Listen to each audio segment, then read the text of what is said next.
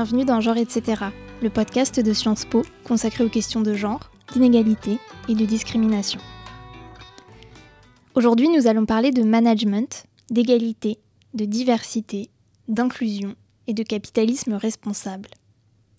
Notre invitée est Laure Bérény, sociologue et directrice de recherche au Centre national de la recherche scientifique, le CNRS, au sein du Centre Maurice Alvac.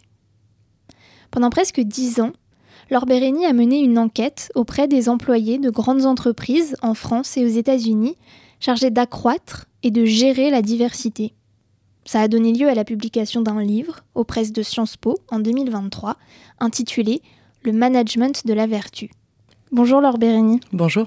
Alors, c'est quoi en fait ce qu'on appelle le diversity management en anglais? Est-ce que ça a un nom en français? Est-ce que vous pourriez nous expliquer un peu tout ça? Alors en français, on traduit euh, parfois par euh, management de la diversité, gestion de la diversité ou même politique euh, ou programme de la, diversité. Et puis de plus en plus, on adjoint d'autres termes comme diversité et inclusion, diversité, équité et inclusion, dans les deux langues d'ailleurs. Il n'y a pas de, traduction stable. Mais globalement, en fait, ces, programmes de, la diversité, ce sont des, des, discours, des pratiques qui reposent sur une idée qui est la suivante, c'est l'idée que valoriser les différences, euh, les respecter, euh, promouvoir euh, des pratiques équitables, c'est bon pour la performance et donc c'est bon pour le profit des, entreprises ou pour la performance d'autres types d'organisations, y compris des, administrations. Et ce discours, en fait, il a été inventé aux États-Unis dans les années 1980 par une poignée de, consultants et, consultantes qui étaient des spécialistes des questions d'égalité et à l'époque, on était dans un contexte de backlash politique, euh, c'est-à-dire que les, programmes d'égalité mis en œuvre par les politiques publiques, euh, par le droit, etc., euh, étaient fortement menacés. C'était voilà l'élection de Ronald Reagan et toute une campagne contre notamment l'affirmative action. D'ailleurs, ce contexte fait écho au contexte qu'on traverse actuellement, puisque les États-Unis euh, euh, aujourd'hui font face exactement euh, au, même, au même backlash. ce discours a été inventé justement pour permettre de faire perdurer ces programmes qui étaient menacés par ces discours euh, euh, réactionnaires ou, conservateurs. Et donc ce discours, il a été caractérisé depuis le début par deux piliers, et ils sont toujours présents. le premier, c'est l'idée que finalement, la diversité, ça n'est pas qu'une question de discrimination fondée, par exemple, sur le genre, sur l'origine ou la race aux États-Unis, ou encore sur la sexualité. la diversité, ça recouvre une infinité de différences individuelles, y compris des savoir-être, y compris des parcours d'études, etc. Et donc finalement, on dilue euh, d'emblée finalement la, dimension euh, euh, de lutte contre les inégalités qui était au cœur des, politiques précédemment mises en place. Et puis le deuxième pilier, c'est l'idée que finalement ces politiques, on les met en œuvre non pas pour respecter le droit, non pas pour des raisons éthiques ou morales ou politiques, mais on les met en œuvre principalement parce que elles sont, comme je le disais tout à l'heure, un levier de performance et de profit. Et donc ces deux piliers ce sont euh, véritablement des dimensions pérennes euh, de ce discours euh, et de ces pratiques. on les retrouve aujourd'hui en France. alors en France, ce discours, il est né un peu plus tard, il est né deux décennies plus tard, dans les années 2000, et ces programmes de la diversité et de l'inclusion se sont très très rapidement diffusés. Aujourd'hui, toutes les grandes entreprises françaises, ou en tout cas implantées en France, qui veulent affirmer leur modernité, leur performance, se sont dotées de programmes de la diversité et de l'inclusion, ont nommé des personnels dédiés et mettent en œuvre toute une gamme euh, de politiques euh, en la matière. Et donc, si je comprends bien, les entreprises, elles décident de plus vraiment être aveugles aux traits d'identité de leurs salariés, mais de les regarder, de regarder leur genre, leur catégorie ethno-raciale, etc., etc., et de les prendre en compte. Et vous, vous avez comparé les États-Unis d'Amérique et la France, et c'est assez inédit, je pense qu'il faut le mentionner aussi, parce que c'est plutôt rare d'avoir des données comparatives sur ce sujet-là. Et je me demandais ce qu'elle montrait, cette comparaison. Est-ce qu'en France et aux États-Unis, on assigne les mêmes choses, les mêmes valeurs aux mêmes catégories? Peut-être pour reformuler, est-ce que la catégorie de la race, la catégorie ethno-raciale par exemple, elle est considérée de la même manière dans une grande entreprise française et dans une grande entreprise américaine? Alors, euh, effectivement, la comparaison est, très très fructueuse parce que elle, elle permet de faire ressortir des, continuités, des similitudes, mais aussi euh, des contrastes. Et en l'occurrence, euh, l'idée que la diversité, ça consiste à valoriser les différences, c'est beaucoup plus vrai du côté états-unien que du côté français, puisque finalement cette catégorie de diversity management a voyagé dans le monde et s'est adaptée en fait dans les pays où, où cette catégorie s'est implantée. elle s'est adaptée aux caractéristiques du discours dominant, euh, aux caractéristiques du droit, des politiques publiques. Et en France, c'est très intéressant parce que, bien sûr, ce discours de la valorisation de la différence, il existe, mais il s'articule avec un discours qui est beaucoup plus puissant, qui est celui euh, du respect de l'égalité de traitement, euh, de l'équité au travail, de la non-discrimination, en fait. Et ce, discours est relativement aveugle, disons, aux différences, paradoxalement. Donc c'est une diversité à la française qui, est assez assez aveugle aux, différences, en tout cas qui ne va pas mettre en exergue la valorisation des différences. Néanmoins, en réalité, en pratique en France, certaines différences sont beaucoup plus reconnues que d'autres, euh, par le droit français, mais aussi par l'idéologie politique euh, dominante.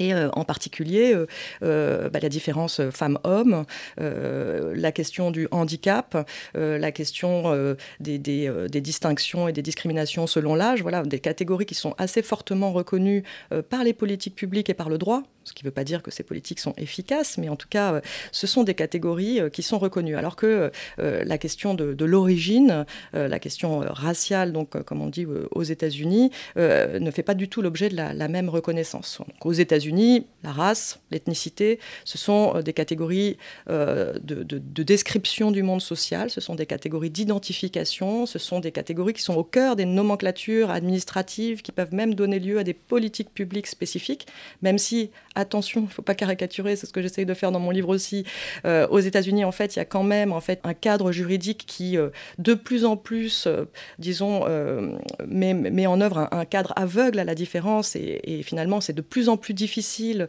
de, mettre en œuvre des politiques adossées aux catégories euh, raciales euh, ou, de genre. Donc euh, cette, cette, cette color blindness, finalement, elle, monte en puissance aux États-Unis, particulièrement dans, le contexte actuel. En France, les politiques de, la, diversité sont en grande partie aveugles à la race et assignent cette question des discriminations selon l'origine à une position extrêmement marginale. C'est-à-dire que c'est vraiment la, la, dernière des préoccupations des politiques diversité, ce qui peut paraître paradoxal puisque le terme diversité renvoie plutôt à des référents euh, ethniques. Mais en pratique, les politiques euh, de la diversité mises en œuvre en France, elles concernent principalement l'égalité professionnelle femmes-hommes, le handicap, l'âge, etc. En gros, ce sont finalement euh, les prolongements des politiques publiques catégorielles qui existent en France.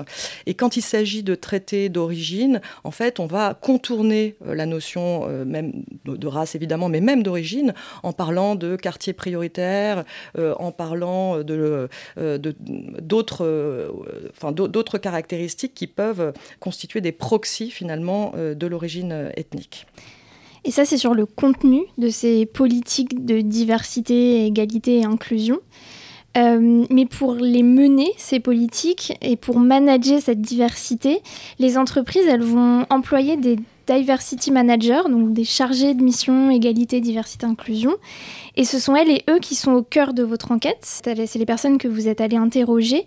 Est-ce que ce sont les mêmes types de personnes qui sont désignées à ces postes en France et aux États-Unis? Alors j'ai effectivement fait l'hypothèse que c'était très intéressant d'aller regarder précisément le travail de la diversité euh, dans les entreprises et les personnes qui accomplissent, qui sont spécialisées dans l'accomplissement euh, de ce travail, qui sont en fait euh, voilà, des professionnels, des cadres qui sont très très peu nombreux, très peu nombreuses dans les, dans les entreprises ou les, grandes organisations. C'est quand même voilà, des, fonctions qui sont réservées à des organisations de, très grande taille. Et effectivement, ce sont des cadres qui partagent certains, certaines caractéristiques en France et aux États-Unis. Par exemple, voilà, il y a principalement des personnes qui viennent de parcours RH, euh, communication, mais il y a aussi euh, une minorité euh, non négligeable de personnes qui viennent de parcours beaucoup plus business ou en tout cas opérationnels. Et en fait, ce qui caractérise les parcours de ces cadres, c'est quand même une grande diversité d'expertise et d'expériences professionnelles préalables.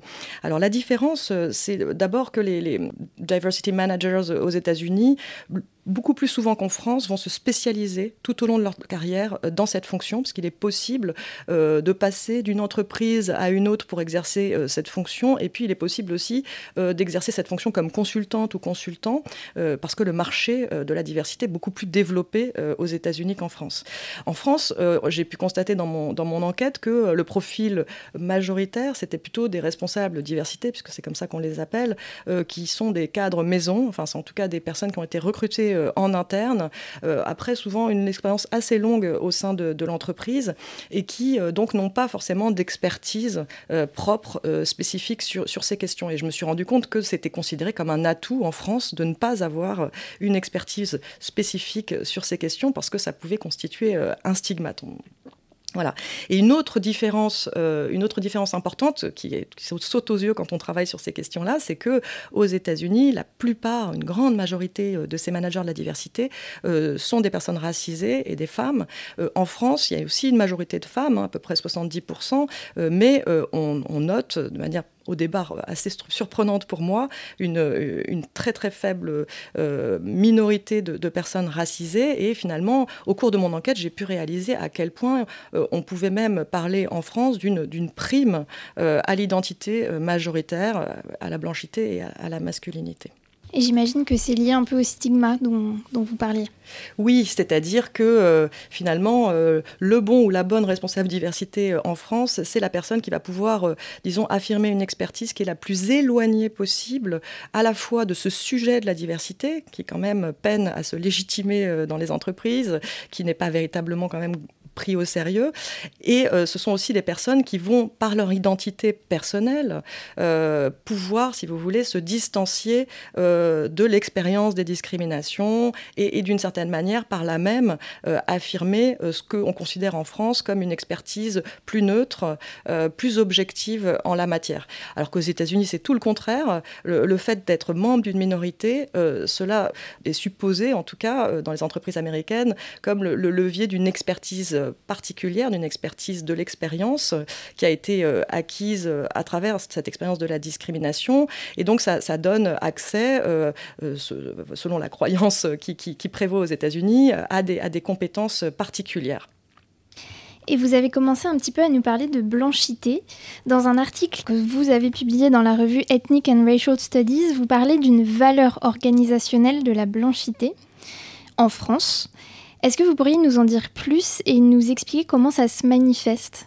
Oui, donc c'est donc effectivement un article comparatif qui euh, montre que dans les deux contextes est à l'œuvre ce que j'ai appelé une, une, forme de réalisme identitaire, c'est-à-dire que dans les deux contextes, les organisations accordent une valeur à l'identité des managers de la diversité pour réaliser ce type de travail. Sauf qu'en France et aux États-Unis, ce n'est pas du tout la même identité qui est valorisée. Donc aux États-Unis, je le disais, c'est l'identité minoritaire euh, qui est prisée et qui est, valorisée pour l'exercice de cette fonction. Attention, hein, c'est pour l'exercice de cette fonction spécifique. Euh, en France, euh, c'est tout le contraire. Et, j'ai pu le réaliser en fait en, dialoguant avec certaines et certains responsables diversité qui, plus ou moins informellement, puisque ce n'est jamais évidemment dit explicitement, euh, me faisait comprendre qu'il euh, était plus euh, facile de s'imposer, d'être légitime pour parler des questions de diversité si on était, si on n'appartenait pas à une, minorité et aussi si on était un homme. Donc c'est pour ça que j'ai abouti à cette idée que finalement c'est l'identité majoritaire qui est une prime qui constitue en fait une, qui, a une valeur professionnelle dans le contexte français. Alors qu'est-ce qu'elle veut dire cette blanchité, cette valeur, cette identité majoritaire dans le contexte français? Plusieurs choses. D'abord, le fait que les personnes qui exercent cette fonction soient des personnes blanches, ça permet d'une certaine manière de diluer la dimension ethno-raciale du terme diversité, qui colle au terme diversité. Et donc, euh, dans beaucoup d'entreprises, on me disait, ben voilà, avoir un manager de la diversité euh, euh, blanc, ça permet de montrer que la diversité, ça n'est pas que une question d'origine, etc. Donc, c'était vraiment une volonté de, signifier à travers les corps des personnes qui accomplissent ce travail que la diversité n'avait rien à voir, évidemment, avec l'origine la race, etc. Une autre, un autre usage de la blanchité, c'est ce que je disais tout à l'heure, c'est le, le, fait que euh, euh, être un homme, être une, ou une femme blanche, en tout cas avoir un de ces attributs de l'identité majoritaire, ça permet d'asseoir une expertise qui est jugée plus solide, plus légitime, plus objective parce que précisément, euh, euh, finalement, cette identité atteste d'un éloignement euh, à la condition et à la cause des minorités. Donc voilà, c'est la, double, enfin en tout cas le double usage que j'ai pu mettre en évidence dans cet article de l'identité des, des managers de la diversité. Et vous parlez aussi dans vos travaux d'une rhétorique de la diversité.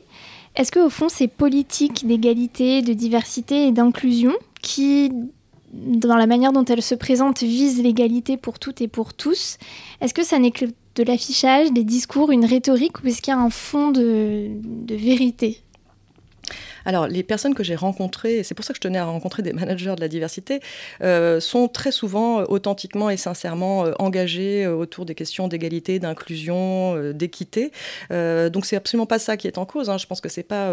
voilà, il y, a un véritable effort et un engagement parfois très important pour changer les organisations, mais ces personnes-là sont aussi euh, nommés à, ces fonctions pour représenter leur entreprise et pour représenter la grandeur, l'exemplarité de leur entreprise en la matière. Donc ça, c'est peut-être l'ambivalence qui est au cœur de, leur mandat professionnel.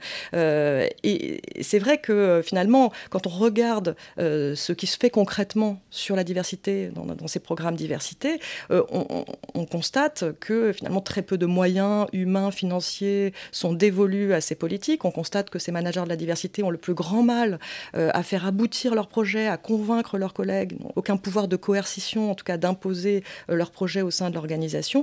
Et finalement, les seuls moyens dont ils et elles disposent, ce sont plutôt des moyens de communication, de sensibilisation, des formations, des journées euh, d'information ou autres. Et alors, je ne dis pas que ça n'a pas d'effet, puisque effectivement, ces politiques symboliques peuvent avoir des effets et constituer des points d'appui pour certaines catégories de salariés. Mais finalement, ces politiques, elles demeurent quand même à la surface des organisations, dans des, des organisations qui comptent parfois des dizaines de milliers de salariés. Elles ne touchent qu'une toute petite minorité, plutôt les gens qui sont au siège, qui sont au RH, etc. Et euh, un des problèmes, c'est que finalement, euh, ces politiques euh, qui reposent principalement sur la communication, peuvent parfois donner l'illusion que l'organisation, l'entreprise est devenue diverse parce qu'elle affirme euh, sa bonne volonté de diversité et d'inclusion. Et là, je, renverrai un article que je recommande euh, aux auditrices et auditeurs de, Sarah Ahmed, qui est une, philosophe britannique et qui euh, avait intitulé un de ses articles la, non-performativité de l'antiracisme. On pourrait l'appliquer à l'antisexisme aussi, c'est-à-dire l'idée que ce n'est pas parce qu'on dit qu'on est antiraciste ou antisexiste, c'est pas parce qu'on le croit de manière authentique et qu'on fait des, en tout cas qu'on montre toute sa bonne volonté pour s'engager dans cette voie-là que ça change euh, les, pratiques de l'organisation. Au contraire, cela peut euh, constituer euh, un écran de fumée et détourner le regard de la reproduction des inégalités au sein des organisations. C'est ce qu'on pourrait appeler un pinkwashing peut-être? Oui, euh, même si derrière ces termes de pinkwashing ou euh, greenwashing, etc., il y a toujours une suspicion de malhonnêteté et de cynisme. Hein, euh, alors, la question doit être investiguée. Peut-être certaines entreprises, certains dirigeants ou certains managers ont ce rapport à la question. Mais je pense vraiment que pour la plupart des managers de la diversité, ça n'est pas le cas. C'est simplement une sorte de piège, une sorte de paradoxe de ces politiques de la diversité qui repose sur du discours et de la communication. Et même si ce discours cette communication encore une fois, peuvent constituer des leviers d'égalité, ils peuvent aussi constituer un écran euh, et, euh, disons, euh, oblitérer la réalité des discriminations en donnant l'illusion que l'organisation est vraiment devenue exemplaire. Merci beaucoup. Merci beaucoup de m'avoir invité. Genre etc., c'est le podcast du programme de recherche et d'enseignement des savoirs sur le genre de Sciences Po. La musique est signée Lune. Un lien vers la transcription écrite de cet épisode ainsi que des références bibliographiques sont disponibles en description. Si vous avez aimé cet épisode, n'hésitez pas à ajouter des étoiles sur votre plateforme d'écoute et à le partager autour de vous. Merci beaucoup et à bientôt